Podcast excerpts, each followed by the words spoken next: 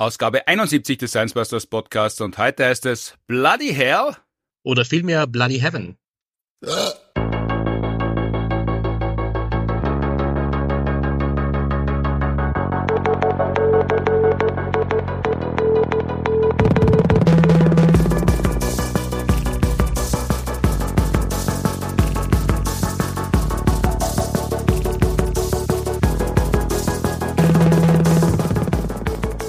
Herzlich willkommen zur Ausgabe 71 des Science Busters Podcast, produziert wie immer mit Unterstützung der Uni Graz und der TU Wien. Mein Name ist Martin Puntigam und heute mir gegenüber und zum zweiten Mal im Science Busters Podcast der Immunologe und Krebsforscher und Gin-Destillateur Sebastian Carotta. Hallo. Hallo. In der letzten Ausgabe, nämlich Ausgabe 70, haben die Biochemikerin Ruth Birner Grünberger, Peter Weinberger und ich unter anderem gesprochen über Bioanalytik, Allergien an sich, wie man Enzymen auf die Spur kommt, nach welchen Biomolekülen man suchen muss, wenn man der Ursache von Krankheiten auf den Grund gehen möchte und vor allem, wann die Nummer eins der berühmten TU-Zeitschrift Bunsenbrenner endlich erscheinen wird. Wir beide haben schon in Ausgabe 41 das erste Mal miteinander gesprochen, unter anderem, wie gut Spargel-Gin schmeckt, ob Gin Tonic das uneheliche Geschwisterl von Toast Hawaii sein könnte, warum ein Krebsforscher auf die Idee kommt, Gin-Hersteller zu werden, was Vorläuferzellen mit dem Vorlauf beim Destillieren zu tun haben könnten, warum es nicht so schlimm ist, wenn man jeden Tag ein bisschen mutiert und warum Immuntherapie leider noch nicht für alle Krebsarten gleich gut funktioniert. So, bevor es aber blutiger Ernst wird in Ausgabe 71, schnell noch eine Produktinformation. Aha, so klingt es, wenn ein Astronom erklärt, welches Geräusch der Urknall gemacht hat. Der Urknall hat gar kein Geräusch gemacht. So klingt das, wenn ein Astronom erkältet ist und normalerweise sagt man Gesundheit. Von mir aus. Gesundheit. Danke. Und jetzt fühlen Sie sich besser? Ja, aber nicht wegen Ihnen, sondern wegen Aspirin plus C. Das sind diese Brausetabletten, oder? Die man bei Erkältungen nimmt oder grippalen Infekten. Unter anderem. Es hilft aber auch gegen Fieber und Kopf-, Hals- oder Gliederschmerzen. Und deshalb plus C, weil es auch hilft, wenn man sich den großen C anhaut. Vitamin C. Aber ja, es wirkt allgemein gut gegen Schmerzen. Und das lösen Sie in Wasser auf, weil das Sprudeln so nett klingt. Aufgelöst nimmt es der Körper schneller auf und das ist einer der Gründe, weshalb man sich nach der Einnahme so schnell besser fühlt. Und man sich nicht unnötig quält. Genau, und außerdem ist es für viele angenehmer, was zu trinken, als eine Tablette zu schlucken. Das stimmt. Äh, wollen Sie sonst noch was loswerden? Ja, über Wirkung und mögliche unerwünschte Wirkungen informieren Gebrauchsinformation Arzt oder Apotheker. Gesundheit. Was? Ja, nur für den Fall, dass Sie noch einmal niesen müssen, dann brauche ich später nicht.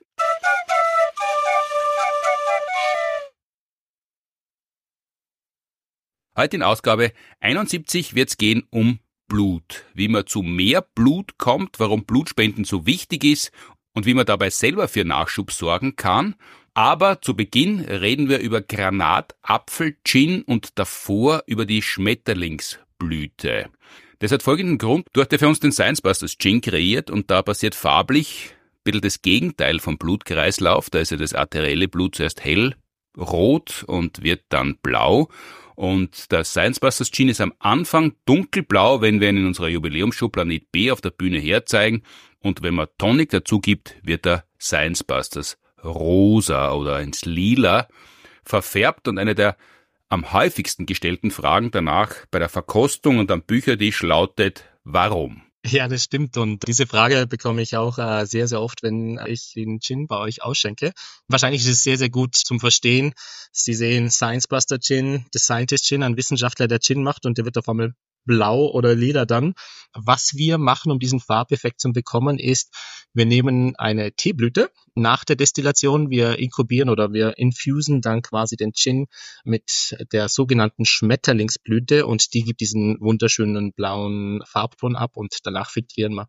Interessant ist auch die Namensgebung. Der Botaniker sagt zu der Schmetterlingsblüte Clitoria ternata, auf gut Deutsch Klitorienblüte. Äh, und für alle, die sich ein bisschen wundern über den Namen, es war kein hormongetriebener Botaniker, der das quasi benamst hat, sondern einfach ins Internet schauen, die Blüte und die Form von der Blüte, da wird, bleibt dann keine Frage mehr offen. Ja, sie schaut einfach so aus, auf den ersten Blick, so wie beim Titanwurz. Wenn man da hinschaut, sieht man auch sofort, warum der Wurz heißt. Oder beim Löwenzahn, wenn man ein bisschen aus der Beckengegend verschwinden möchte. Ich habe ein bisschen nachgeforscht, woher eigentlich diese Blüte kommt. Ursprünglich wird berichtet, dass sie aus äh, Ostafrika stammt und dann im 17. Jahrhundert ist sie nach Südostasien gekommen, einerseits als Zierpflanze, weil sie einfach auch wunderschön zum Anschauen ist und natürlich andererseits wird sie sehr oft in diesen Ländern verwendet wegen dem schönen tiefen Blauton. Mhm. Und Dort wird es nicht im Gin verwendet, sondern es wird oft verwendet, um zum Beispiel Getränke herzustellen, um Reis zum Verfärben. In Thailand verwenden sie sogar die Blüte zum blaue Reisdumplings zu machen. Also einfach die Farbe ist eine natürliche Lebensmittelfarbe, kann man so sagen. Echt, da, da gibt's dann wirklich blaue Reisteigtaschen, so blau, wie es bei uns in einer Tintenpatrone drinnen wäre? ja, genau. und wahrscheinlich auch medizinische Anwendungen, weil wenn was so schön äh, gefärbt ist und sie noch umfärben kann, äh, zu den Zeiten, wo solche Sachen erfunden worden sind wie Ayurveda, da hat es ja noch keine echte Medizin gegeben, da hat man sowas wahrscheinlich verwendet, um gleich allerlei Wirkungen anzudichten. Ja, da hast du absolut recht. Also in der Ayurveda kommt der Tee sehr häufig vor, was eigentlich für für mich überraschend ist, weil ich habe natürlich äh, zuerst mal einen Tee draus gemacht zum Schauen, was für einen Geschmack der Tee abgibt. Äh, und er ist sehr nicht sehr spannend, würde ich sagen, vom Geschmack eher neutral, ein bisschen holzwurzig, aber natürlich wunderschön, man gibt die Zitrone drauf, man verfärbt sich. In Ayurveda wird gesagt, dass der Tee entspannend ist, beruhigend wirken soll, entzündungshemmend gegen Depressionen ja, in Java sogar, nicht nur in Ayurveda, sondern in, ja, äh, in Java wird äh, die Blütentee auch bei geschwollenen Augen verwendet. Mhm. Könnte man sich vorstellen, vielleicht daher kommt ein blaues Auge zum Haben nach der Therapie, aber das ist eine reine Hypothese. und in den Philippinen zum Beispiel auch geschwollene Gelenke, bei geschwollenen Gelenken. Also es wird viel der Pflanze nachgesagt und wir wissen auch, dass der chemische Stoff, äh, wo wir nachher reden, entzündungshemmend wirken soll, aber es wird in vielen, vielen verschiedenen Bechern diskutiert, ob das jetzt so stimmt oder nicht. Weil es könnte ja einfach sein, dass dieses alte Abwarten und Tee trinken einfach hilft, während was eh von selber gut wirkt und dann sagt man, es ist halt der Schmetterlingsblütentee gewesen. Genau, wie Martin Mutter beim Placebo-Podcast erwähnt hat, stimmt genau. Jetzt ändert sich die Farbe spektakulär bei uns auf der Bühne, wenn der Florian den Gin eingießt. Was passiert dabei genau? Wie funktioniert dieser Farbumschlag? Verantwortlich für die Farbe ist das sogenannte Anthocyanin, was in der chemischen Fachwelt zur Gruppe der Flavonoide zählt. Die Flavonoide sind eine Gruppe von einfach von Naturfarbstoffen dieser, diese chemische Struktur quasi kommt in einem Großteil äh, in unseren Blüten vor. Und der, der pH-Wert ist sehr wichtig für die Farbe vom Anthocyanin. Der Gin hat einen neutralen pH-Wert, pH-Wert 7 und wer, in diesem pH-Wert leuchtet quasi äh, das Anthocyanin blau. Mhm. Also dann vielleicht kurz einhaken, pH-Wert, das ist immer ein bisschen verwirrend. 7 ist neutral und 0 ist, glaube ich, sehr sauer, oder? Und in die andere Richtung geht es dann Richtung Basis. Korrekt, genau. Und wenn wir das Tonic dazugeben, Tonic ist auch sauer, das hat so einen pH-Wert von 5, das bedeutet, wir senken den pH-Wert durch die Zugabe von Tonic in den Gin Tonic quasi. Und mhm. durch durch die Senkung vom pH-Wert verändert sich die chemische Struktur vom Anthocyanin und dadurch kommt dann die Farbveränderung. Beim basischen bei Anthocyanin wird er dann eher ins Lila und wenn man noch weiter geht, wenn man das sehr sauer macht, wird es dann sogar rötlich bis gelb. Mhm, und also äh, Mineralwasser würde ja auch reichen, weil da ist ja Kohlensäure drinnen, landläufig so genannt. Das, das wird auch schon reichen, um den Farbumschlag auszulösen? Genau, nicht ganz so stark, aber absolut genau in die gleiche Richtung. Und wenn man dann noch Zitronensaft dazugeben wird, dann kriegt man noch sogar noch stärkere, weil das noch sauber ist. Diese Anthocyanine, also Cyan heißt ja blau. Mhm. Diese Anthocyanine heißt nicht Anti, nicht gegen Blau, sondern das ist eine andere Namensgebung, kann leider nicht altgriechisch. Aber warum, wenn du sagst, das ist in fast allen Blüten drinnen, äh, warum ist es drinnen? Man könnte sagen einfach nur, dass man, dass die, Pflan äh, dass die Pflanzenblüten quasi schön ausschauen. Stimmt sogar zum Teil, äh, weil mhm. die Pflanzen durch das Anthocyanin ihre, durch ihre Farbe quasi die Insekten anlocken wollen und so beim Bestäuben, beim Vermehren der Pflanze helfen wollen. Aber es hat noch auch andere andere äh, Funktionen in der Pflanze. Sie dienen den Pflanzen als Sonnenschutz. Die Anthocyanine sind meistens in der Schale, äh, kommen meistens in der Schale vor und dort absorbieren sie das kurzwellige UV-Licht Ähm, somit können sie die schädigende Wirkung vom UV-Licht der Sonne absorbieren und geben das dann als Strahlungsenergie an die Pflanze ab. So wird eine Schädigung der DNA quasi in den Zellkernen verhindert und auch Energie gewonnen. Und auch wichtig, sie sind antioxidativ. Das bedeutet, sie binden freie Radikale bei oxidativem Stress, was einfach nur bedeutet, sie nehmen Moleküle weg, die schädigen wirken können und äh, neutralisieren sie äh, so. Und daher kommt, ich glaube, das ist auch der Hauptgrund, warum wir oft hören, dass Anthocyanine sehr, sehr gesund sind, dass wir sie zu uns nehmen, weil sie aufgrund von diesem antioxidativen Stress, Neutralisierung. Wenn das so eine starke Färbung hat, und es gibt ja Getränke, die stark gefärbt sind, je nachdem, wie lange man die Früchte drinnen liegen lässt, zum Beispiel Weintrauben. Äh, spielt das da auch eine Rolle? Absolut. Rotwein ist auch aufgrund von den Anthocyaninen eigentlich blau. Und äh, wir kennen ja die verschiedenen Weinsorten, die haben eine verschiedene Rotfärbung und das wird einfach dadurch, äh, kommt da, daher, dass die verschiedenen Trauben äh, verschiedenen hohen Anteil von Anthocyaninen haben. Das heißt, je länger man die Trauben drinnen liegen lässt, desto stärker färbt sie das? Äh, es kommt eher darauf an, wie hoch der Anteil in der Schale äh, von den Anthocyaninen ist. Es ist nicht so wie lang, mhm. sondern, äh, sondern wie viel in dieser Traube vorrätig ist. Antor, habe ich jetzt gerade nachgeschaut, heißt übrigens Blume, also Blumenblau. Ah, okay. Anthocyanine sind einfach Blumenblau. Blaufarben. ich habe nicht Griechisch, nur Latein gehabt, das habe ich, das hat ja, nicht gereicht für mich.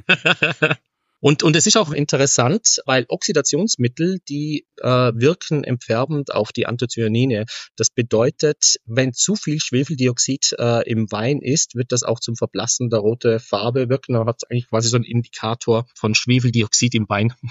um den Bogen schon langsam zum Blut zu spinnen oder zu bauen, wird den Anthocyaninen auch unterstellt oder zumindest zugestanden, sie würden das Risiko auf Herz-Kreislauf-Erkrankungen reduzieren, wenn man danach googelt. Äh, stimmt das oder ist das also eine Ayurveda-Zueignung, weil die einfach so schön ausschauen? In der Theorie stimmt's. Also in, in, de, in der Praxis ist es äh, äh, diskutiert. Also wenn wir genügend Anthocyanin in unseren ähm, Körper aufnehmen können, dann stimmt das auf jeden Fall. Und man liest das auch in vielen Zeitschriften. Ich habe jetzt ein bisschen für die für diesen Podcast äh, recherchiert und da gibt's sehr trockene wissenschaftliche Publikationen, die das in die Fra in Frage stellen, weil das Problem ist, dass die Bioverfügbarkeit von Anthocyanin quasi Bioverfügbarkeit sagt, wie gut kann man einen Stoff aufnehmen, den man quasi durch die mhm. Nahrung mhm. aufnimmt. Und mehrere Publikationen stellen das in Frage, weil sie einfach sagen, die Bioverfügbarkeit ist nicht sehr hoch. Also man müsste unglaublich viel davon ähm, aufnehmen. Ich glaube, es ist, das letzte Wort ist noch nicht gesprochen. Wenn man ganz viele Trauben und Rotkohl oder Blaukohl isst oder so, ist es sicher nicht schädlich und es könnte helfen, aber die wirklich medizinische Genauigkeit ist hier noch nicht wirklich bewiesen. Mhm. Was heißt die Bioverfügbarkeit noch einmal genau? Also, dass es, dass es in unserer Nahrung wenig davon gibt oder dass wir zwar viel essen können, aber wenig aufnehmen? Das Letztere, genau. Also, dass, wie gut unsere Zellen das Anthocyanin aufnehmen können und verarbeiten können. Und diese eine Studie, die ich jetzt gelesen habe, die haben in Menschen, nachdem sie sehr ähm, Früchte nach, mit, mit hohem Anteil von Anthocyanin gegessen haben, haben sie es im Blut, im Urin und so nachweisen wollen, weil man scheidet das dann natürlich aus und konnte es nicht mhm. großartig nachweisen. Dann gibt's wieder Gegen, Gegenpublikationen, die sagen, sie haben nicht überall nachgeschaut, ist außerhalb von meiner Expertise, aber ich glaube, zusammenfassend kann man sagen, ja, sie haben die Eigenschaften und wenn man hoch genug die Konzentrationen zu sich führt, ist es sicher gut. Wie medizinisch, äh, ich glaube, allein das Herz-Kreislauf-Erkrankungen werden wir durch Anthocyanin leider nicht damit therapieren können. Auch nicht, wenn man ganz viel Science Busters Gin trinkt. Würde ich sehr gerne sagen. Also ich bin mir sicher, weil wir haben sehr hohe Konzentrationen drinnen. Äh, aber es könnte sein, dass vielleicht der Anteil vom Alkohol ein Problem hat. Ich, ich habe nachgeschaut, ob es irgendeine Publikation gibt, dass Alkohol die Aufnahme, die Bioverfügbarkeit erhöht. Ist leider nicht so. das heißt, man kann, man kann viel von diesen Anthocyaninen zu sich nehmen, aber der Körper macht ungefähr dasselbe, wie es mit Vitamin C macht. Er scheidet es einfach aus über die Menge hinaus, die er brauchen kann. Ich glaube, es ist so, er kann es aufnehmen und es ist gut. Also ich will auf keinen Fall sagen, dass es ähm, überhaupt nichts bringt. Also es hat auf jeden Fall einen positiven Effekt, aber die geringe Bioverfügbarkeit limitiert mhm. derzeit äh, die Aufnahme. ein positive Effekte hat das auf jeden Fall. Wenn das jetzt ein Farbumschlag ist, der so einfach herzustellen ist, das heißt, wenn sie was verfärbt, dann kann man ja Eigenschaften damit kennzeichnen. Gibt es da irgendwelche Überlegungen, dass man es da einsetzen kann? Ja, und das finde ich total spannend. Es wird noch nicht in der Praxis angewendet, aber es gibt jetzt einige Gruppen, die sich damit beschäftigen, ob man äh, Anthocyanine nicht einen interessanten Angriffspunkt sind für Smart Packaging. Smart Packaging ist quasi, in dem natürliche Farbstoffe genommen werden und anzeigen, wie frisch ein Produkt ist. Und dadurch, dass wir wissen, dass Anthocyanin vom pH-Wert abhängig ist, kann man es als frische Indikator verwenden. Und es gibt jetzt schon wissenschaftliche Studien, eben wie gesagt noch nicht angewendet, die Anthocyanin auf einem Film quasi koppeln wollen, um dann zu zeigen, bei frischen Produkten, wie frisch ist es. Das bedeutet blau sehr frisch und dann durch die Farbveränderung kann man schon erkennen, ist nicht mehr ganz so frisch und eine der interessantesten Dinge, die ich nachgelesen habe, ist, es gibt eine neue Publikation von den letzten Jahren, die sogar sagen, man könnte es für Milch verwenden. Frische Milch hat einen pH-Wert von 6,8 und kurz vorm Ablaufen trinkbar, aber man soll es relativ schnell trinken, pH 5,5 und wenn es dann schlecht wird, wir kennen es, saure Milch, das hat dann einen pH-Wert von 4 und die schlagen jetzt vor und haben äh, im Labor Experimente gemacht, um quasi Indikatoren zu nehmen, oder besser gesagt Anthocyanin in Farbstreifen zu verwenden, dass man testen kann, wie gut noch die Milch ist. Was ich nicht ganz rausgelesen habe, ist, also es ist quasi ein Indikator, man müsste dann in die Milch halten. Ich fände es doch mal schön, wenn man vielleicht Anthocyanin in die Milch reintut. Dann hat man blaue Milch, die gesund ist, frisch ist. und bei roter Milch vielleicht nicht mehr trinken. ich weiß aber nicht, ob das äh, für den Konsumenten attraktiv ist dann wird endlich das zusammenfinden, was so vielen Kindern vorgeworfen wird, dass sie nicht mehr wüssten, wie echte Kühe ausschauen, sondern die Milchkuh für echt halten. Wenn es dann lila Milch gibt, dann passt endlich wieder alles. ja, das stimmt.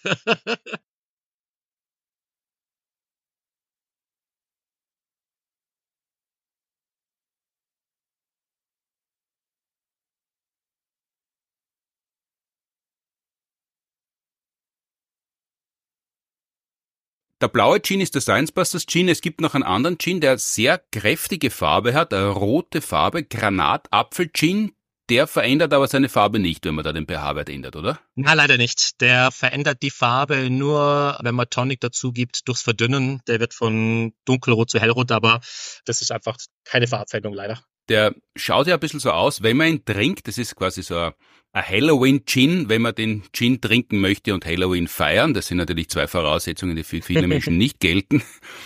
äh, ist aber sehr, sehr dekoratives Getränk, weil er eben ausschaut, als würde man Blut trinken. Und Blut spielt ja in den Mythen und Märchen von uns Menschen eine riesengroße Rolle. Also das ist ja einer der Gründe, warum rote Getränke in so Vampirfilmen immer vorkommen oder irgendwas Spezielles immer äh, andeuten. Rot ist natürlich eine Signalfarbe, auf die das Gehirn stark reagiert, aber eben Blut ist ja so wahnsinnig wichtig für uns Menschen, dass alle roten Flüssigkeiten gleich darauf hindeuten oder so interpretiert werden können. Äh, in den Märchen ist dann Blut im Schuh und die Tauben Guren im Aschenputtel, hm. wenn, wenn Blut im Schuh ist. Die Goldmarie hat blutige Finger vom Spinnen kriegt, muss in den Brunnen runtersteigen und wirkt dann Leibeigene. Ganz wichtig in der Wandlung, in der, in der christlichen Messe, das Messwein des Blutes Christen, Heilands. Und Winnetou und Jetain sind Blutsbrüder, wenn es ihnen sehr, sehr gut geht, wenn sie sich gut vertragen. Also Blut ist wahnsinnig wichtig. Es ist nachvollziehbar natürlich, weil ohne Blut ist man sehr schnell tot.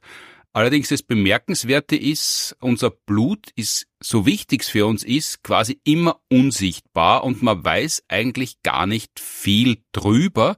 Und die Geschichte, wie soll man sagen, die Geschichte des Bluts, dass man damit was anfangen kann in der Medizin, das reicht ja gar nicht so weit zurück, oder? Ja, es stimmt. Und mich hat es eigentlich schon seit meiner Wissenschaft fasziniert, das Blut. Und äh, genau wie du gesagt hast, die, die Menschheit war von jeher vom Blut fasziniert. Goethe hat gesagt, Blut ist ein ganz besonderer Saft. Äh, Pythagoras, die Seele wird vom Blut genährt.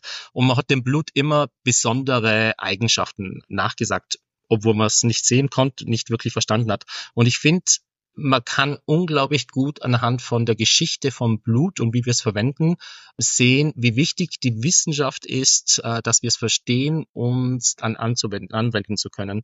Mhm. Eben die früheren Philosophen haben eben gesagt, die Seele ist im Blut, äh, es ist, äh, es gibt Kraft und Wissenschaft war da noch sehr, sehr ähm, hinten dran. Und in der Antike zum Beispiel hat man dem Blut eine große heilende Kraft zugesprochen und die waren überzeugt, dass Blut einen heilen kann. Zum Beispiel im alten Ägypten wurde sogar ein Blutbad verwendet, um Leprakranke zu heilen. Das bedeutet, Leprakranken sind in ein Bad voller Blut reingegangen und da war die Idee, dass das dann heilt. Und, und genau daher kommt sogar das Sprichwort, das ist ein Blutbad, von dort, als die Menschen im Blut gebadet haben, quasi, um gesund zu werden. Aber die Menschen baden im Blut im alten Ägypten, da sind jetzt einige ja, da sind jetzt einige Knöpfe aufzulösen, weil die Menschen im alten Ägypten haben ja landläufig gar nicht so viele Rechte gehabt und woher hat man damals Blut kriegen sollen? Wenn es Menschenblut sein soll, hat man ja jemanden schlachten müssen. Also ich nehme an, das war ein Vorrecht der Pharaonen und die, die das Blut gespendet haben, die waren nachher nicht mehr am Leben. Leider, leider, das waren sehr harte, brutale Zeiten, wenn man nicht ein Pharao oder Tempel gelebt hat. Und gibt es ja Überlieferungen, dass dieses Blutbad was geholfen hat oder war das einfach nur so eine exklusive Therapiemethode, die so harsch war, dass der Placebo-Effekt da schon greifen hat können oder das hat man einfach gemacht, weil man es machen hat können als Pharao? Genau, eher das Letztere. Also es ist überhaupt nichts überliefert, dass äh, jemals jemand geheilt worden ist. Da war einfach der Aberglaube oder der Wunsch, der Gedanke und äh, absolut keine, Medi äh, selbst dort keine medizinische ähm, Hintergrund. Jetzt ist ja Tierblut relativ einfacher verfügbar zum, äh, gut, für Pharaonen war Menschenblut wahrscheinlich auch relativ einfach verfügbar, aber Tierblut ist einfacher verfügbar und das ist das eigentlich auch in der Medizin. Also Medizin ist immer schwierig zu verwenden. Es hat ja eigentlich bis vor 200 Jahren nichts gegeben oder bis vor 150 Jahren, was man mit der modernen Medizin vergleichen kann, aber es hat halt Ärzte und Schamanen und Medizinmänner und Leute, die sich halt um Heilung gekümmert hat, gegeben. War Tierblut da äh, ein Therapeutikum? Ja, und äh, es ist, es gibt eine interessante Wendung in der Geschichte von Blut. Bis vor der Entdeckung vom Blutkreislauf, wo man das Blut quasi noch nicht verstanden hat und nicht gewusst hat, dass es einen Blutkreislauf gibt, hat man quasi Blut immer ähm, äußerlich angewendet. Man hat es eben, man hat drin gebadet, man hat es getrunken, man hat sich eingeschmiert. 1628 hat der Wissenschaftler William Harvey den Blutkreis entdeckt und damit ist eine ganz neue Ära von der Verwendung von Blut für Heilung verwendet worden. Jetzt ist auch intravenöse Bluttransfusion quasi. Das waren schon die ersten Versuche mit Bluttransfusion. Und das mhm. hat man zuerst nach der Entdeckung an Tieren versucht. Da hat man quasi von Hunden, von einem Hund größere Mengen an zu einem anderen Hund transfundiert und sie haben gesehen, dass das sehr gut geht. Das war auch um die 1666 und schon ein Jahr später ist man weitergegangen und hat versucht, ob Bluttransfusionen Menschen heilen können. Bevor wir uns anschauen, wie das handwerklich vor sich gegangen ist, ganz kurz noch zum Blutkreislauf wenn man erst Mitte des 17. Jahrhunderts beschrieben hat, dass es einen Blutkreislauf gibt, wovon ist man denn davor ausgegangen, was das Blut macht, wo es herkommt und vor allem, wo es hinkommt. Weil dass es Blut im Körper gibt, kann man ja leicht sehen, hat man damals sicher auch schon gewusst. Dann muss man sich nur in den Finger schneiden, weiß man, da ist Blut drinnen. Aber wo, wo, wovon ist man denn ausgegangen, dass es herkommt? Wo soll es denn hergestellt worden sein und wohin verschwindet das produzierte Blut im Körper? Vor der Entdeckung des Blutkreislaufs war die allgemeine Lehrmeinung, dass das Blut ständig in der Leber aus verdauter Nahrung gebildet wird, im Herzen dann von einer Kammer in die andere durch Poren sickert und mit einer Art Lebensgeist quasi angereichert wird und dann in den Körper gepumpt wird und verbraucht wird. Das bedeutet, es ist kein geschlossener Kreislauf, sondern konstante Produktion von Blut. Das heißt, da müsste aber bedeuten, wenn man zu viel isst, wenn man völlert, dann müsste sehr viel mehr Blut äh, produziert werden oder das kotet man einfach alles aus, was man nicht in die Blutproduktion hineinbringt. Wenn man zu wenig hat, dann müsste man dünner werden und wenn man zu viel Blut produziert, aber zu wenig verbraucht, dann müsste man aufquellen. Ja, genau. Also ich glaube, die Theorie zu dem Zeitpunkt hat einige Lücken gehabt und sie hat offensichtlich auch nicht äh, gestimmt. Und wahrscheinlich haben solche Fragestellungen dann den Arzt William Harvey dazu verleitet, um sich das genauer anzuschauen. Weil, soweit ich das in Erinnerung habe, das ist schon länger her, dass ich mich damit beschäftigt habe, das hat ja mit den Eigenschaften, können wir dann später noch reden, der, der Blut, der roten Blutkörperchen zu tun, dass die sehr stark verformbar sind, dass die in ganz dünnen Kapillaren da quasi die Seite wechseln, wenn man so will. Also dass die ausgetauscht werden, nachdem sie den Sauerstoff in die Gewebe transportiert haben und dann ins, in, die, in die Venen rüber wechseln. Das hat man sich lange nicht vorstellen können, man hat es auch nicht darstellen können, oder? Genau, und was mich an roten Blutkörpern so unglaublich fasziniert ist, sie sind eigentlich einfach. Was passiert bei der Blutproduktion ist, wir haben normale Zelle ist aufgebaut äh, aus der Zellmembran, die innere vom, äh, von der Zelle, das nennen wir Zytoplasma, und dann einen Zellkern, der ist geschützt von der Flüssigkeit quasi einfach ausgedrückt im Zytoplasma und dort befindet sich die DNA solche Zellen sind eher rigide, eher äh, nicht ganz so flexibel und so eine Zelle wird nie sich verformen, nicht leicht verformen können, weil ist nicht so flexibel. Rote Blutkörperchen, die brauchen das Einzige, was die sind, sind äh, Hämoglobinmaschinen für Sauerstofftransport. Und in der mhm. letzten Stufe von der Reifung von Blutkörperchen ist, dass sie den Zellkern ausspucken. Und dann, wir kennen all die äh, Bilder, das sind bikonkave, runde Zellen, die eben in der Mitte auf beiden Seiten so eingedellt sind. Und diese Struktur von den roten Blutkörperchen ist unglaublich flexibel und können sich verformen und durch ähm, quasi enge Verbindungen von den Zellen durchwandern. Also der Hämoglobin ist der Blutfarbstoff, der äh, hauptsächlich, glaube ich, aus Eisen besteht und für, mhm. einen, für einen Sauerstofftransport da ist, oder? Genau, genau. Und, und dann, äh, wenn sie sich so gut verformen können, dann sind die roten Blutkörperchen quasi die Hausmäuse des Bluts, weil ja, die, genau. können, die können ja ihre Knochen äh, gegeneinander verschieben und durch ganz enge Schlitze durchkrabbeln, wo man gar nicht glaubt, dass da eine Maus durchkommt, aber weil sie sich quasi inwendig falten kann, kommt die da durch.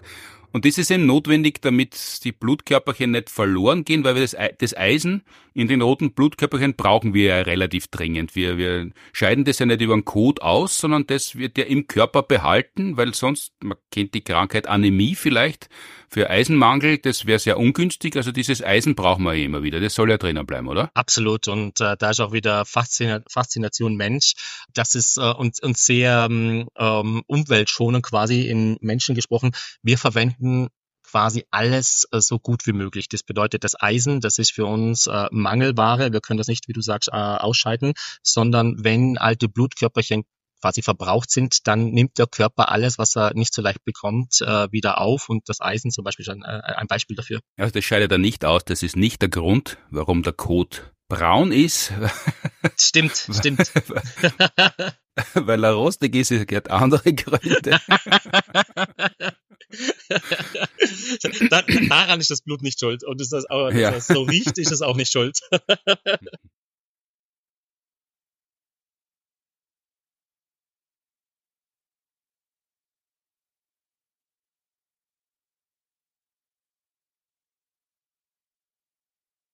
Wenn du jetzt äh, erzählt hast, man hat begonnen mit Bluttransfusion, da hat es halt dann die ersten Geräte gegeben, die dafür geeignet waren. Wenn wir heute Blut abnehmen gehen, dann ist das ja schon eine sehr weit entwickelte Apparatur, die uns da zur Verfügung steht. Da hat man dünne Nadeln, da wird reingestochen, nachdem das Blut gestaut wird, was soweit ich mich erinnern kann, einer der Hinweise war, ähm, dass es einen Blutkreislauf gibt, weil eben wenn man staut, dann werden die Venen praller. Das ist ja der Grund, mhm. warum man die abbindet, nicht damit man einen Haltegriff hat, damit die Patienten dann nicht doch davonlaufen, sondern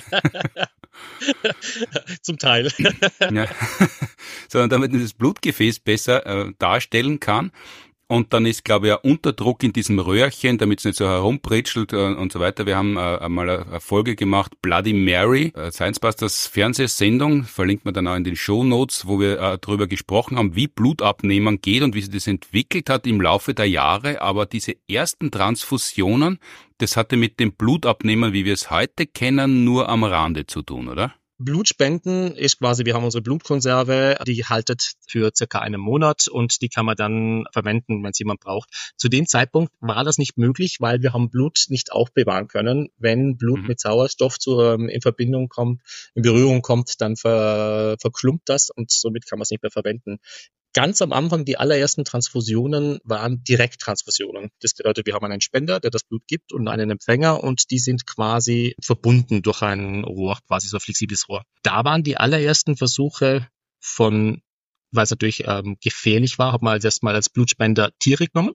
und hat mhm angesehen, ob kranke Leute quasi durch und witzigerweise hat man Lamm, Lämmer genommen, die haben stark sein müssen, jung sein müssen, nicht älter als sechs Monate und das waren die allerersten Trans äh, Transfusionen von Lämmer, die quasi neben dem Krankenbett ähm, angeschnallt worden sind, die Halsschlagader aufgeschnitten hat und dann das Blut in die kranken Personen transfundiert wurde. Also Lämmer, also kleine Schafe waren die ersten Blutkonserven, kann man sagen?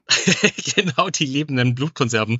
Und es hat ein paar Berichte gegeben, dass das funktioniert hat und das hat einen richtigen Hype ausgelöst, so ein Lammblut, äh, Lammblut-Transfusionshype. Es hat einem, es gibt einen Bericht, dass einem 15-jährigen kranken Jungen, der war schon sehr krank, der war sehr geschwächt, weil er vorher schon vier Aderlässe äh, bekommen hat, ist aber nicht besser geworden und mhm. äh, der, der, der Leibarzt vom König Ludwig XIV. hat dem Jungen Lammblut transfundiert und der ist geheilt worden und das war quasi der Beweis und das hat dann einen richtigen Hype ausgelöst. Also hat er riesen Glück gehabt, dass sie das irgendwie ausgeht von den Antikörpern her. Jetzt mhm. ist ja, heute weiß man ja, Aderlass ist in so gut wie allen Fällen kompletter Schwachsinn. Erstaunlicherweise, wenn wir vorher über das Eisen geredet haben, ähm, habe ich in im Freundeskreis jemanden, der diese Krankheit hat. Wenn man zu viel Eisen im Blut hat, ist Aderlass tatsächlich noch immer das Mittel der Wahl, obwohl es eigentlich sonst überall kompletter parawissenschaftlicher, esoterischer Schwachsinn ist. Stimmt, stimmt. Da wird einfach durch Aderlass quasi durch der Abnahme vom Blut, Flüssigkeit vom Blut wieder und davon das, äh, der überschüssige Eisen quasi reduziert wir haben einfach bisher keine bessere Therapien, so scheint's. In dem Fall ist es eben so, die haben die zuerst diesen kranken Buben geschwächt, um ihn dann wieder mit Lammblut aufzupeppen und er hat dem Glück gehabt, genau. dass, das, dass das Immunsystem ihm am Leben gelassen hat. Das hätte ja nicht zwangsläufig sein müssen. Also Tierblut und Menschenblut, das unterscheidet sie wahrscheinlich nicht ganz unerheblich, oder? Absolut. Und äh, es gibt ein wunderschönes Buch darüber und das fasst sehr, sehr gut zusammen, dass die wenigen Studien, die das gezeigt haben zu dem Zeitpunkt, die sind nicht wegen dem Lammbluttransfusionen haben überlebt, sondern eher trotz des Lammbluttransfusionen. Wahrscheinlich waren es einfach zu geringe Mengen, weil wir wissen, wenn wir Bluttransfusionen mit dem falschen Typ, selbst von Mensch zu Mensch, da kommen wir wahrscheinlich noch zum Sprechen mit den Blutgruppen. Mhm. Wenn man das falsche Blut in einem Menschen transfundiert, dann ist das gefährlich. Also das, die alten Anekdoten, ich glaube eher, dass das sehr ineffizient war und sie trotz dieser Transfusion überlebt haben. Das heißt, die Leute wären ohne dies gesund geworden, wenn man denn endlich aufgehört hätte, sie zur Ader zu lassen, dann hätten sie sie eher erholt und das Lammblut hat dann vielleicht den Heilungsprozess noch ein bisschen verzögert, aber sie hätten es trotzdem geschafft. Stimmt, stimmt. Und das Traurige daran ist, dass ein paar wenige positive Resultate wie diese von dem 15-jährigen Jungen dazu geführt haben, dass sehr viele äh, Patienten dann an denen herumexperimentiert worden ist und von den vielen Leuten, die das nicht überlebt haben und vielleicht überlebt hätten ohne Transfusion, sondern mhm. durch die Infusion von fremden Tierblut gestorben sind, eine schwarze Geschichte. Aber die Medizin hat es einfach zu dem Zeitpunkt nicht besser gewusst. Und aufgrund von diesen wenigen positiven Resultaten, äh, das hat dann ziemlich starke Auswüchse bekommen und es war dann sogar die Idee, in den Zeiten, das war in einer Zeit, wo der, sehr viele Kriege geherrscht haben und die Waffentechnologie immer besser und besser geworden ist. Wir haben dann schon Schusswaffen gehabt. Soldaten sind viel mehr verblutet auf den Schlachtfeldern und da kam dann die verrückte Idee, dass man Soldaten ausrüstet mit lebenden Lämmern auf dem Rücken, die dann auf dem Schlachtfeld herumrennen und falls jemand äh, einen, äh, verblutet, dem eine Bluttransfusion vom Lamm geben. Also sehr, sehr verrückt. Äh, und das ist tatsächlich tatsächlich gemacht worden oder das ist nur eine Idee gewesen, die nie in Anwendung gekommen ist? Ich habe keinen Beweis dafür finden können. Äh, ich wollte Bilder suchen, wie ein Soldat mit dem Lamm rumrennt. Ich glaube, das war eher die Idee. Das war aber eine also wirklich ernst diskutierte Idee, aber ich, ich habe nie gefunden, dass es wirklich passiert ist. Ist ja dann in mehreren Stufen natürlich, wie es in der Forschung und Wissenschaft seit geraumer Zeit ist, passieren ja Sachen nicht von heute auf morgen, sondern über längere Zeiträume war jemand, äh, der, dessen Forschung dann die Wendung gebracht hat, äh, den wir heute kennen, nicht als Karl Lammsteiner, sondern Karl Landsteiner. ja, stimmt. Aber gute Eselsbrücke zu merken. du wohnst in Baden bei Wien. Karl Landsteiner war auch aus Baden bei Wien und der hat die Blutgruppen entdeckt bzw. beschrieben und hat es auch publiziert. Anfang des letzten Jahrhunderts schon, glaube ich. Äh, das hat aber dann doch noch eine lange Zeit gedauert, bis sie das herumgesprochen gehabt hat. Genau, ja, also da können wir Österreicher quasi und vor allem wir Badener sehr stolz sein. Wir haben einen Nobelpreisträger, der Karl Landsteiner hat äh, um 1901, 1902 die Blutgruppen entdeckt. Der hat wirklich zeigen können, dass einerseits, wenn man zwei Blut, also das Blut von zwei verschiedenen Menschen zusammenmischt, dass das verklumpt und manchmal nicht. Und somit hat er AB äh, und also das AB0-System erfunden. Leider, wie oft so in der Wissenschaft, gibt's, wenn jemand eine sehr gute Idee hat, noch mehr Zweifler, weil ist neu ähm, und es hat länger gedauert, bis die Leute das wirklich akzeptiert haben und 1930 hat er dann den Nobelpreis dafür bekommen. Dazwischen, wenn man das zeitlich so einordnet, in der Anfang des 20. Jahrhunderts das beschrieben hat, dann auf die Idee dass Blutgruppen, also dass, dass verschiedene Blutproben nicht zusammenpassen, weil sie verklumpen, ist man wahrscheinlich schon länger gekommen, weil man es gesehen hat. Das heißt, er mhm. hat dann nur die, die richtige Versuchsanordnung gehabt oder die richtigen Schlüsse gezogen oder was, was war an seinen ähm, wissenschaftlichen Arbeiten anders als an, an dem, was andere Leute mit Blut probiert haben? Oder haben andere Leute gar nicht so sehr mit Blut experimentiert, weil man sie eh nicht ausgekannt hat und weil es andere Methoden gegeben hat, um Leute zu behandeln? Man hat es gewusst, aber man, man, hat den Grund dafür nicht gewusst. Es, äh, es hat viele Theorien gegeben, aber um etwas zum Anwenden zu kommen, muss man, schau muss man wissen, worauf man schaut. Und das war eigentlich das Wichtige. Das Problem war dann aber, das hat nicht sofort zur Bluttransfusion dann geführt, mit zur richtigen Bluttransfusionen, zu mhm. sicheren, weil wir haben dann zwar gewusst, worauf man schauen muss, äh, dass es verschiedene Blutgruppen im Menschen gibt, aber der Test hat noch gefällt. Das bedeutet, wenn dann Menschen Blut gebraucht haben, dann hat man immer noch keinen Test gehabt zum Schauen, welche, Blut, welche Blutspende die richtige ist. Und das ist dann erst äh, sieben Jahre später durch äh, Reuben Ottenberg Realität geworden. Das war ein Amer amerikanischer Arzt und Hämatologe, also Blutforscher. Und mhm. der hat den allerersten Test zur Blutverträglichkeit etabliert oder erfunden. Und somit ist dann durch die Erfindung und die Entdeckung, nicht die Erfindung, die Entdeckung von Karl Leinsteiner und durch den Test vom Ottenberg quasi die Bluttransfusion, die wir heute so kennen, ähm, hat richtig starten können. Man ähm, muss das ja sich vielleicht so vorstellen. Blutspenden das ist ja tatsächlich eben von Spender, Spenderin zu Empfänger, Empfängerin gegangen. Wahrscheinlich war lange Jahre Männerblut wertvoller als Frauenblut, nehme ich mal an. Wahrscheinlich, ja. Aber da ist ja tatsächlich, wenn jemand Blut gebraucht hat im medizinischen Zusammenhang, dann ist der Blutspender persönlich vorbeigekommen und ist dann am, Empfänger oder an der Empfängerin angeschlossen worden, oder? Genau. Äh, das habe ich vorher kurz erwähnt. Äh, wir haben einfach keine, äh, noch nicht die richtigen Methoden gehabt, um Blut haltbar zu machen. Und wenn man Blut nicht, wenn man es abnimmt, nicht entsprechend behandelt, verklumpt das und damit ist es nicht mehr verwendbar was, was ja gut ist eigentlich in Wirklichkeit, weil man kennt von der Blutgerinnung bei einer Wunde, das ist, das ist ja eine Erkrankung, die Bluterkrankheit, wenn, wenn das nicht passiert. Also grundsätzlich ist es ja eine gute Eigenschaft vom Blut, dass es verklumpt, oder? Absolut. Also ist ganz wichtig, sonst würden wir äh, mit, mit dem kleinsten Schnitt verbluten. Also da, zum Glück haben unsere Blutblättchen, die Thrombozyten, die das dann quasi verhindern.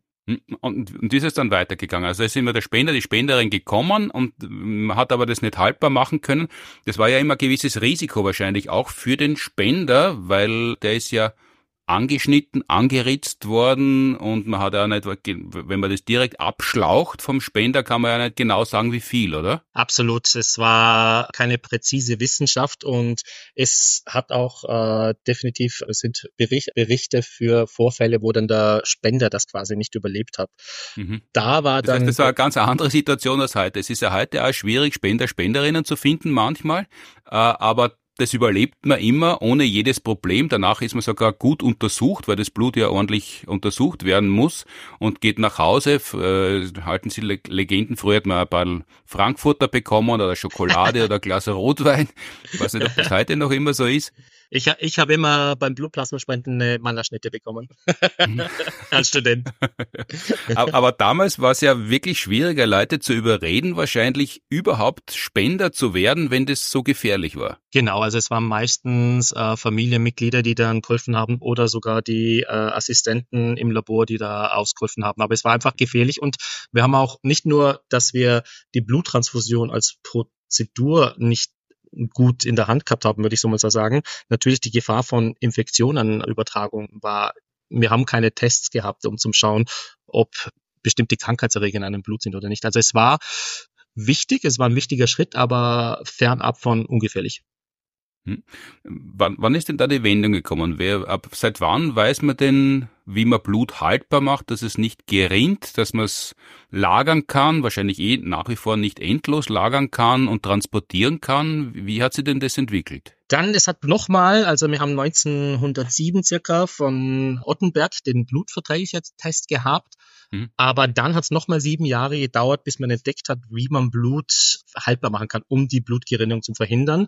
Und die Entdeckung war, dass Natron, wenn man Natriumcitrat zur Blutkonserve dazu gibt, kann man das Blut haltbar machen für eine äh, gewisse Zeit. Natriumcitrat oder Natroncitrat? Natrium, Natrium. Auch ein wichtiger Unterschied. Und, und das war wichtig. Also somit hat man wirklich Blutkonserven anlegen können und das ist vor allem zu dem Zeitpunkt dann sofort in den, in den amerikanischen Kriegen verwendet worden. Die Amerikaner waren die allerersten, die eine Blutbank, bevor das Rote Kreuz etabliert worden ist, äh, waren die äh, Amerikaner nach dieser Entdeckung die allerersten, die Blut Banken ähm, etabliert haben. Das äh, muss man ja immer dazu sagen, im, im chronologischen Verlauf, wenn da die Jahreszahlen 1914, 1915 auftreten mit großen Fortschritten, äh, medizinischen Fortschritten, dann hat das natürlich auch immer damit zu tun, dass vor allem auf dem sogenannten Schlachtfeld, also im Ersten Weltkrieg, aber natürlich auch in der Zivilbevölkerung sehr viel Probleme aufgetaucht sind, sehr viele Leute krank geworden sind, sehr viel Blut gebraucht worden ist für die Verletzten und da hat man natürlich mit größerem Eifer dran geforscht, als man das sonst gemacht hätte, oder? Das stimmt, das stimmt. Das war einfach, äh, wir nennen das in der, bei uns in der Krebsforschung, sagen wir immer, wenn wir bestimmte Krankheiten haben, die keine adäquate Therapie haben, mhm. High Unmedical Need und das war quasi im äh, Zeitalter von vielen Kriegen ein wirklich äh, High Unmedical Need was dann immer die quasi die Forschung sehr stark vorantreibt, vor allem wenn wirtschaftliche und politische Interessen dahinter sind. Hm. Weil es war ja wahrscheinlich, selbst wenn man es ein bisschen haltbar machen hat können, hat man ja Blut zwar meinetwegen in einer Stadt abnehmen lassen können, spenden lassen können, aber dann hat man es ja noch immer irgendwo hin transportieren müssen, währenddessen kühlen müssen und bis es dann beim potenziellen Empfänger gelandet ist, in dem Fall tatsächlich äh, nur Männer als Empfänger, als Soldaten. Ähm, das war ja wahrscheinlich noch einmal eine Schwierigkeit, die gelöst werden hat müssen. Unglaublich, also die Kühlkette ist unglaublich wichtig. Dort handelt es sich auch noch um Vollblutkonserven. Das bedeutet, man hat das ganze Blut genommen und äh, die Haltbarkeit von vielen dieser Bestandteilen, was wir jetzt haben als Blutkonserve, reden wir von reinen roten Blutkörperchen. Die halten für circa 40 Tagen. Aber mhm. andere Zellen in diesen Vollblutkonserven, wie zum Beispiel die weißen Blutkörperchen, die für unser Immunsystem wichtig sind, die haben nicht so eine lange Haltbarkeit. Also die 40 Tage, die wir jetzt haben, äh, war zu dem Zeitpunkt sicher noch nicht geben. Das hat dann auch äh, war ein Grund, warum Blutspenden oder Bluttransfusion, jetzt die Transfusion, auch noch nicht so sicher war für, für die Empfänger. Wenn, wenn du sagst, Vollblutkonserven sind selten, was passiert denn, wenn man, wenn man, wenn man Blut spenden geht? Was, was passiert denn da mit dem Blut? Wie wird denn das weiterverarbeitet? Ja, äh, ich, ich gehe kurz einen Schritt zurück. Wir, wir kennen zum Beispiel Patienten, die äh, Organtransplantationen brauchen. Und da wissen wir, es ist unglaublich wichtig, wir reden hier nicht von Blutgruppen AB0 negativ, sondern das ist nicht die, wie die Blutgruppe AB0 negativ, sondern es geht um die genetische, um das genetische Make-up quasi von den äh, Spendern, ob wir kompatibel sind. Das ist bei den roten Blutkörperchen kein Problem, aber bei den anderen Zellen im Blut schon. Äh, wir nennen das MHC-Komplex oder HLA unglaublich kompliziert und bei Vollbluttransport-Transfusionen äh, gibt man all die Zellen mit und wir bekommen dann, es ist wie bei der Transplantation, wenn wir die ähm, Spender und Empfänger nicht matchen, kommt es zu einer Reaktion vom Immunsystem und unser Immunsystem erkennt das Vollblut als fremd und attackiert das dann. Deswegen, was wir heute machen, ist, wenn man nachher 500 Milliliter, einen halben Liter Blut abnimmt, dann wird das Blut in seine äh, verschiedenen Bestandteile aufgeteilt. Wir nehmen einerseits die Erythrozyten, das sind die roten Blutkörperchen, die nehmen wir dann zu einem Erythrozytenkonzentrat. Das sind das ist quasi das, was wir als Blutkonserve verstehen. Aber mhm. wir verwenden auch all die anderen wichtigen Bestandteile, die man äh, in der Medizin verwenden kann. Die Thrombozyten, die haben wir vorher schon erwähnt, die Blutflättchen, das äh, wird als eigenes medizinisches Produkt aufgereinigt für Leute, die Blutgerinnungsstörungen haben. Der Friesenvorteil hier, diese äh, Blutplättchenkonzentrate kann man sogar einfrieren, also die sind langlebiger als die mhm. Erythrozytenkonzentrate, die 40 Tage lang halten. Wir nehmen dann auch die Lymphozyten, das sind die weißen Blutkörperchen, äh, B-Zellen, T-Zellen, die für unsere Immunantwort wichtig sind. Die leben leider nur so um die zwei Wochen. Und dann das Blutplasma äh, wird dann auch noch separat aufgereinigt, um dann für Plasmaspenden zu machen. Genau, also das sieht man ja ab und zu auf Plakate, zumindest in der Stadt, U-Bahn-Werbung, dass man Plasma spenden gehen soll.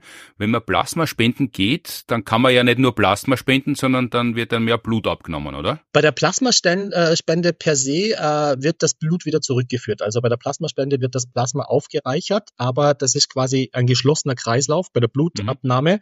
da wird das Blut abgenommen. Da wird einen halben, Blut, äh, halben Liter Blut abgenommen und dann darf man erst wieder einen Monat später spenden gehen, weil es circa drei Wochen dauert, damit wir alles wieder erneuert haben. Bei der Plasmaspende wird wirklich die, das Blut in eine Maschine geleitet, wo das Plasma dann, das sind Proteine, Lipide, die wichtig sind, quasi abgesondert, aber dass die Erythrozyten oder besser gesagt die Blutzellen wieder in den Körper, äh, in uns rein transplantiert wieder. also während man spendet, ihr habt das ja noch nie gemacht, da setzt man sie hin, legt man sie hin und das dauert dann eine Zeit lang und dann kommt das Blut raus, die, das Plasma wird extrahiert, also rausgezogen und der Rest kommt wieder rein in den Körper.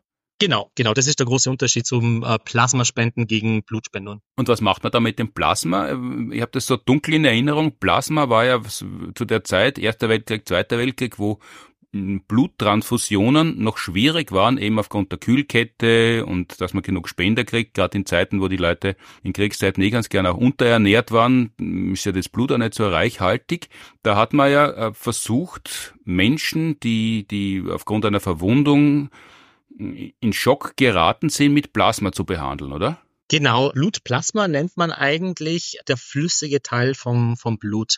Das ist circa 55 Prozent äh, vom Blut. Das ist so eine klare gelbliche Flüssigkeit, wenn man so Bilder sieht. Das besteht hauptsächlich aus Wasser und der mhm. Rest ist, sind Nährstoffe wie Hormone, Mineralien und unglaublich viele verschiedene Eiweißstoffe, Proteine, die in bestimmten medizinischen Fällen dann bei der gegebenen Indikation äh, transportiert werden. Und die sind zum Beispiel wichtig bei Blutgefühl, Blutgerinnung.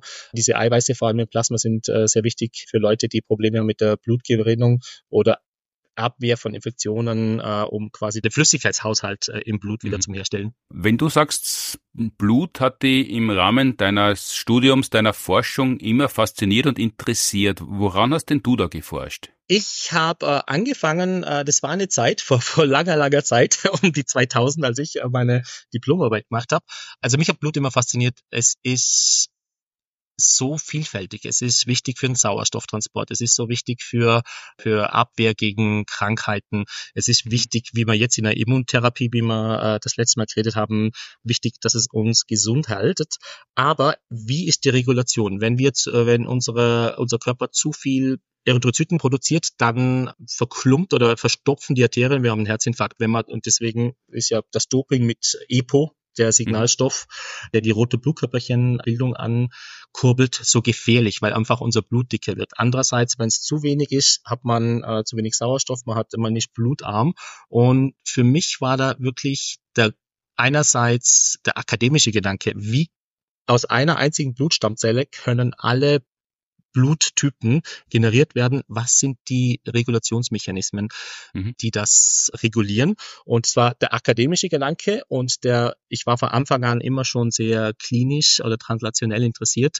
Für mich war es wichtig, einerseits zu verstehen, welche Botenstoffe das regulieren. Und dann mhm. andererseits, wir wissen, dass Blutspenden unglaublich wichtig ist, dass es immer Blut immer Mangelware ist. Und für mich war dann die Frage, können wir die Entdeckungen, die wir zu dem Zeitpunkt haben oder die ich hoffentlich während meiner Doktorarbeit machen wollte, können wir das anwenden? Und ich habe dann dran geforscht, können wir Blut in der Zellkulturschale quasi gewinnen. Und mhm. dafür habe ich, äh, wir haben schon gewusst, dass wir, wenn wir, wir oft nach der Geburt frieren wir zum Beispiel Nabelschnurblut ein, um quasi, wenn das Kind in einem schrecklichen Fall krank wird, dass man da das in die kranken Kinder äh, infundieren können. Problem ist, als Erwachsener ist das zu wenig. Wir werden nie genügend Stammzellen oder Blutzellen aus der Nabelschnur, Nabelschnur bekommen. Die adulten, die erwachsenen Stammzellen im Knochenmark sind auch wir, wir haben die Methoden nicht. Und ich habe mir eine andere Methode oder andere Quelle an unlimitierten Zellen in der Zellkulturschale äh, zugewendet. Und das waren embryonale Stammzellen, mhm. Mausembryonale Stammzellen. Und die Idee war da, aufgrund von unseren Erkenntnissen, welche Botenstoffe wir brauchen, aus der embryonalen Stammzelle, alles Maus hier, differenzieren wir dann Vorläuferzellen der verschiedenen Stufen bis zur Stammzelle, bis zu äh, Vorläuferzellen der Blutkörperchen, um dann Blut zu gewinnen. Und das ist mir dann in der Maus gelungen und wir haben dann quasi unendlich viel Blut züchten können in der Zellkultur. War nicht einfach, war sehr viel Arbeit, aber das war die Idee. Aber das, das, also das ist ja, glaube ich, ja Jetzt, jetzt heißt's X und ist im Wesentlichen äh, rechtsradikale äh, Tauschplattform, aber wie Twitter noch seriöser war, hat's, hat's glaube ich dort einen Account gegeben, der gern Forschungsergebnisse kommentiert hat mit in Mais. Und das, das ist aber dir gelungen, ähm, mit embryonalen Mausstammzellen Blut zu synthetisieren, also herzustellen, ohne den Mäusen Blut abnehmen zu müssen. Und das wäre natürlich, wenn man das auf den Menschen übertragen könnte, ein, ein Riesenfortschritt, wenn man beliebig viel Blut herstellen könnte und nicht immer auf Spender, Spenderinnen angewiesen wäre. Genau, genau. Also es wäre einfach ein wahnsinnig äh, toller Zusatz zu den Blutspendern, um das zu haben. Die, also in der Maus ist es uns gelungen äh, und von der, wir nennen das ja zelluläre Therapie, wenn wir eine Therapie haben, die Zellen nimmt. Und da gibt es immer die Gefahr, wenn wir das für andere Krankheiten nehmen, wir züchten Zellen sehr, sehr lange in der Kultur, können wir hundertprozentig sicher sein, dass die während dieser Prozedur nicht eine Mutation haben, dass die keine mhm. Krankheiten, keinen Tumor hervorrufen. Das sicherste Produkt ist ein Produkt, ein zelluläres Produkt, was kein Zellkern hat, wie die rote Blutkörperchen. Und das wäre noch der Zusatzbonus gewesen, dass wir in der Zellkultur quasi zellkernlose rote Blutkörperchen generieren zum Transfundieren. Das, da, darauf war ich sehr äh, stolz und enthusiastisch. Ich habe das dann auch im höchsten Journal, äh, wissenschaftlichen Journal Nature eingereicht. Die waren auch interessiert und haben nur gemeint, alles toll und jetzt bitte auf den Menschen. Und da sind wir leider, das wäre dann wahrscheinlich, ich habe mir gedacht, das wäre nochmal fünf Jahre Arbeit, realistisch, das war um 2003. Wir haben jetzt 2023, 20 Jahre später. Es gibt unglaublich viele Forscher, die darauf arbeiten. Währenddessen hat es von unglaublich großen Fortschritt gegeben, weil das eine Problem war, Technologisch war es zu dem Zeitpunkt gar nicht möglich. Auch gesetzmäßig hätte ich gar nicht dürfen, weil humane embryonale Stammzellen bei uns äh, gewisses Moratorium, ein Verbot gehabt haben. Das habe ich auch dem Journal zurückgeschrieben. Die haben dann nur gesagt, dann geh in ein anderes Land und mach's dort. das war, also, habe ich dann nicht gemacht. Und leider 20 Jahre später, wir haben Fortschritte gemacht, aber es ist immer noch nicht Realität. Wir haben die menschlichen Kulturbedingungen, die ich in der Maus entdeckt habe, noch nicht gemacht. Embryonale Stammzellen, das ist schon gelöst worden durch einen Nobelpreis, äh, durch von dem japanischen Wissenschaftler Yamanaka. Wir brauchen jetzt für diese Art von Therapie und anderen zellulären Therapien keine menschlichen embryonalen Stammzellen mehr, was natürlich mit sehr großen ethischen Bedenken kommt, sondern wir können jetzt aufgrund von dieser äh, Entdeckung, ähm, die zum Nobelpreis geführt hat, aus Zellen, aus unseren Hautzellen zum Beispiel, in denen wir vier verschiedene Faktoren in diese Zellen bringen, aus diesen Zellen wieder, wir nennen das Dedifferenzierung, aus mhm. reifen, terminal differenzierten Zellen wieder embryonale Stammzellen generieren in der Zellkulturschale und somit hätten wir aber das erste Problem schon gelöst was für Zellen nehmen wir. Nur leider dann, jetzt haben wir es dedifferenziert, zurück ähm, in die Entwicklungsgeschichte als totipotente Stammzelle. Aber jetzt müssen wir die Faktoren wissen, die im menschlichen System wichtig sind, dass wir nur Blutzellen rauskriegt. Und das ist leider. Was heißt totipotent? Das sind Zellen, die alles machen können. Aus einer einzigen mhm. embryonalen Stammzelle, die kann jede einzelne Zelle von unserem Körper äh, generieren. Und das ist die Voraussetzung, dass man dann beliebig viele Erythrozyten herstellen kann. Genau, aus diesen embryonalen, also diesen, wir nennen das induzierte pluripotente äh, Stammzellen, äh, IPS äh, oder mhm. IPC-Zellen, die kann man in alles. Die kann man in jede Art von Zellen von unserem Körper differenzieren. Und uns ist jetzt die große Frage, was sind die Faktoren, dass wir, wir müssen das leiten. Wir müssen den Zellen, die differenzieren, sagen, in welche Richtung sie gehen müssen, sonst machen sie nicht den richtigen Zelltyp. Zelltyp. Mhm. Und das ist uns leider es ist schon gelungen, rote Blutkörperchen zu bekommen aus pluripotenten Stammzellen von Menschen, aber nicht effizient. Und wir können sie dann auch nicht kultivieren, so wie ich es in dem Maussystem halt noch können. Aber meiner Meinung nach, ich bin vielleicht optimistisch, aber meiner Meinung nach ist es nur noch eine Frage der Zeit. Und das Tolle daran ist, wir können dann die verschiedenen Blutgruppen abbilden. Wir können dann pluripotente Stammzellen von Null negativ, Rhesusfaktor negativ generieren. Wir können viele verschiedene Stammzellen nehmen, um dann die verschiedenen Bluttypen abzubilden. Das wäre die Idee. Weil das ist ja nach wie vor ein großes Problem, um wieder aufs Blutspenden zurückzukommen. Ich war eben schon sehr lange nimmer, weil ich ein Asthma-Medikament nehme, das das ausschließt. Aber wie das letzte Mal war, vor vielen Jahren, war das das Problem, wenn man so wie ich äh, A positiv ist, das sind viele, das ist günstig, da ist oft genug Blut da. Wenn man Blutgruppe 0 hat, gilt man als Universalspender, Spenderin, aber wenn man selber Blutgruppe 0 hat und Blut braucht, dann ist es schon deutlich schwieriger, oder? Ja, genau. Es ist äh, eigentlich ein unfaires, unfaires System. Die Leute, die die besten Spender sind, haben die größten Probleme. und die Leute, die äh, Blutgruppe zum Beispiel AB positiv sind, mhm. äh, die haben, äh, was passiert ist, äh, es geht darum, dass das Blut nicht als fremd erkannt wird. Und äh, äh, mhm. die verschiedenen Blutgruppen haben Eiweißmoleküle, Zuckermoleküle drauf und die werden erkannt. Wenn wir jetzt, weil bei Null negativ ist, mhm. da gibt keine das bedeutet, die haben keine von diesen Eiweißmolekülen auf der Oberfläche. Das bedeutet, es kann vom Immunsystem nicht erkannt werden und abgestoßt werden. Das bedeutet, der Null-Negative ist der beste Spender, der sicherste. Mhm. Aber es gibt so unglaublich wenig für die und diese Patienten haben eine riesen, ein Riesenproblem, falls die selber Blut brauchen, weil es äh, eigentlich kaum gibt. Also da, die spenden oft selber Blut zum, für sich zum, zum Aufbewahren, falls mhm. sie es einmal brauchen. Für AB positiv, die haben Antikörper quasi schon, die sind toleriert, äh, toleriert gegen äh, äh, die, die können quasi den Null negativ bekommen und haben kein Problem. Aber das heißt, wenn es gelingen sollte, endlich Blut herzustellen, zu synthetisieren, dass man dann bei einer Infusion, bei einer Transfusion verwenden können soll, dann wäre das eine Ergänzung und wird das Blutspenden an sich nicht ersetzen oder es wird es doch völlig ersetzen sollen? Ich habe mit Experten geredet, weil da war ich wahrscheinlich zu enthusiastisch. Ich habe gedacht, das ist ja, man kann es auf, äh, wir können es äh, kontrolliert halten, äh, auf Infektionen und so, aber die Idee ist schon, weil es, es wird kostenspielig sein, mhm. wenn es überhaupt möglich ist. Also es wird als Ergänzung für Notfälle, für gute Notfälle. In Österreich brauchen wir äh, alle 90 Sekunden eine Blutkonserve. In Deutschland braucht man pro Tag 15 bis 25.000 Blutkonserven und mhm. eine Spende ist eine Konserve und für einen Notfall braucht man Dutzende.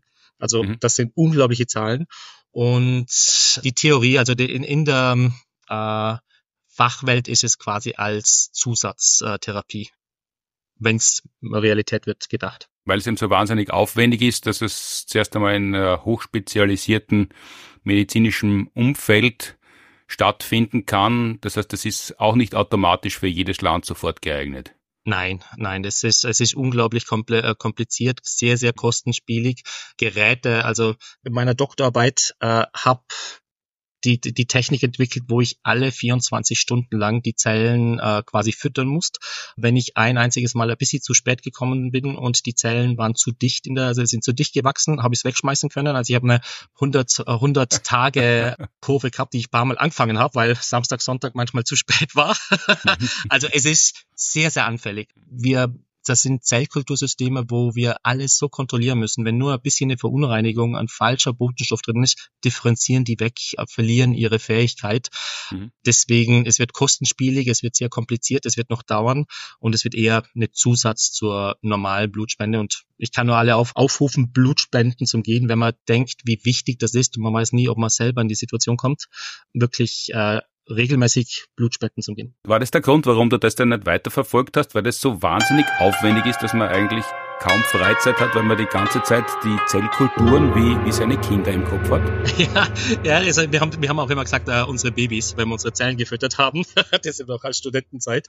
Ähm, beides. Es war einerseits sehr, sehr anstrengend. Andererseits hat mich das Blut dann noch mehr fasziniert und ich bin draufgekommen, quasi, dann war ich so ein äh, Hämatologe, aber von mhm. den weißen Blutkörperchen vom Immunsystem, Immunologie, habe ich mich immer ein bisschen gefürchtet, weil es so komplex war und es hat mich aber auch fasziniert und deswegen habe ich dann den Schritt, es, es war für mich eine schwere äh, Entscheidung, derjenige zu sein, der das schafft, eben menschlichen System zum äh, etablieren Mhm.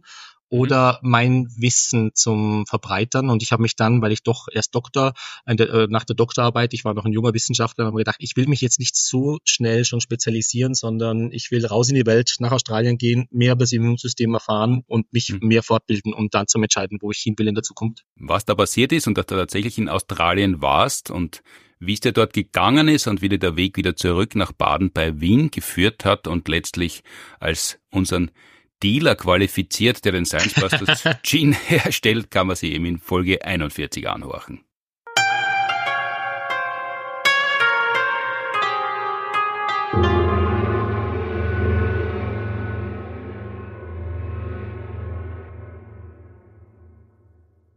Und am Ende noch, wie immer, worauf alle sehnsüchtig gewartet haben, aber sachdienlich ist es doch. Verkündigungen und Tipps, alles was die Science Busters in naher Zukunft zu bieten haben, werden. Es gibt Specials, fragt die Science Busters live alles rund ums Klima auf Radio FM4 ist eigentlich kein Special mehr, ist ein Periodikum geworden. Das gibt's das nächste Mal am Montag, den 12. Februar. Die Aufmerksamen werden es gemerkt haben. Heute also wer in der Früh schon runtergeladen und den Podcast gehört hat, den ist es heute, für alle anderen liegt es in der Vergangenheit. Da werden Reinhard Steurer, Professor für Klimapolitik von der BUKO Wien, Thomas Brudermann, Psychologe und Professor für Nachhaltigkeitsforschung von der Uni Graz und Claudia Frick, Meteorologin und Professorin für Wissenschaftskommunikation von der Technischen Hochschule Köln, neben mir im Studio sein und eine Stunde lang Fragen zum Klima beantworten. Und wir werden uns natürlich um höchsten Ernst bemühen, obwohl Rosenmontag ist und Köln ja quasi das Epizentrum des Karnevals ist der wird uns wahrscheinlich von draußen rein dröhnen hören, aber wir werden uns trotzdem um wissenschaftlichen Ernst bemühen. Ab 13 Uhr auf Radio FM4 und danach auf ORF Sound oder irgendwann einmal auch da bei uns im Podcast. Jetzt kommt ein echtes Special. Am 17. Februar sind wir wieder in der Kulisse Wien zugange mit einem Benefizabend für den Klimaaktivismus. Was liegt? Das biegt mit einer weiteren Ausgabe Science and Friends for Future, weil Klimaaktivismus teuer ist und leider noch immer notwendig und nach wie vor auch auf höchster politischer Ebene hanebücherner Unsinn dazu verlautet wird, stehen mit uns am 17. Februar auf der Bühne Reinhard Steurer, Andreas Jäger, Hosea Ratschiller, Maria Muha, Weinzettel und Rudle, Clemens Maria Schreiner, Franz Essel, Mina Karneval, Anna Freud, Anja Windel, Ruth Grützbauch, David Scheidt schickt uns ein extriges Video, weil er selber leider keine Zeit hat. Florian Freistetter gibt eine exklusive Sneak Preview, eine kleine Kostprobe seines Sternengeschichten-Podcasts live. Der wird erst am grünen Donnerstag, Ende März, Premiere haben, aber er spielt uns schon ein bisschen was vor. Und neu zugesagt haben noch Stefanie Sargnagel und Severin Gröbner. Die aktuelle Live-Show des Science Busters Planet B ist natürlich noch immer am Menü. Anfang März sind wir damit endlich wieder mal eine Zeit lang in Deutschland unterwegs, genauer am 1. März in der Redoute in Passau, am 6. März im F-Haus in Jena, am 7. März im Filmtheater Schauburg in Dresden, am 8.3. im Waschhaus Potsdam, am 9.3. im Kupfersaal Leipzig und am 10.3. schließen wir diese kleine Tour ab im Das die Brettel in Erfurt. Jeweils unsere Jubiläumsshow Planet B und am Ende wie immer Science Busters Gin für alle, nicht geschüttelt, nicht verdünnt, sondern in der homöopathischen Potenz C0 zum Kosten gratis für alle. Wir freuen uns schon. Und danach geht's wieder nach Hause nach Wien, denn am 15. und 16.3. sind wir wieder mal zu einem Heimspiel im Stadtsaal angesetzt. Science Busters for Kids gibt's aktuell im ORF Player. Jede Folge dauert circa zehn Minuten. Alle Wochen kommt eine heraus und wird dann sieben bis acht Mal wiederholt.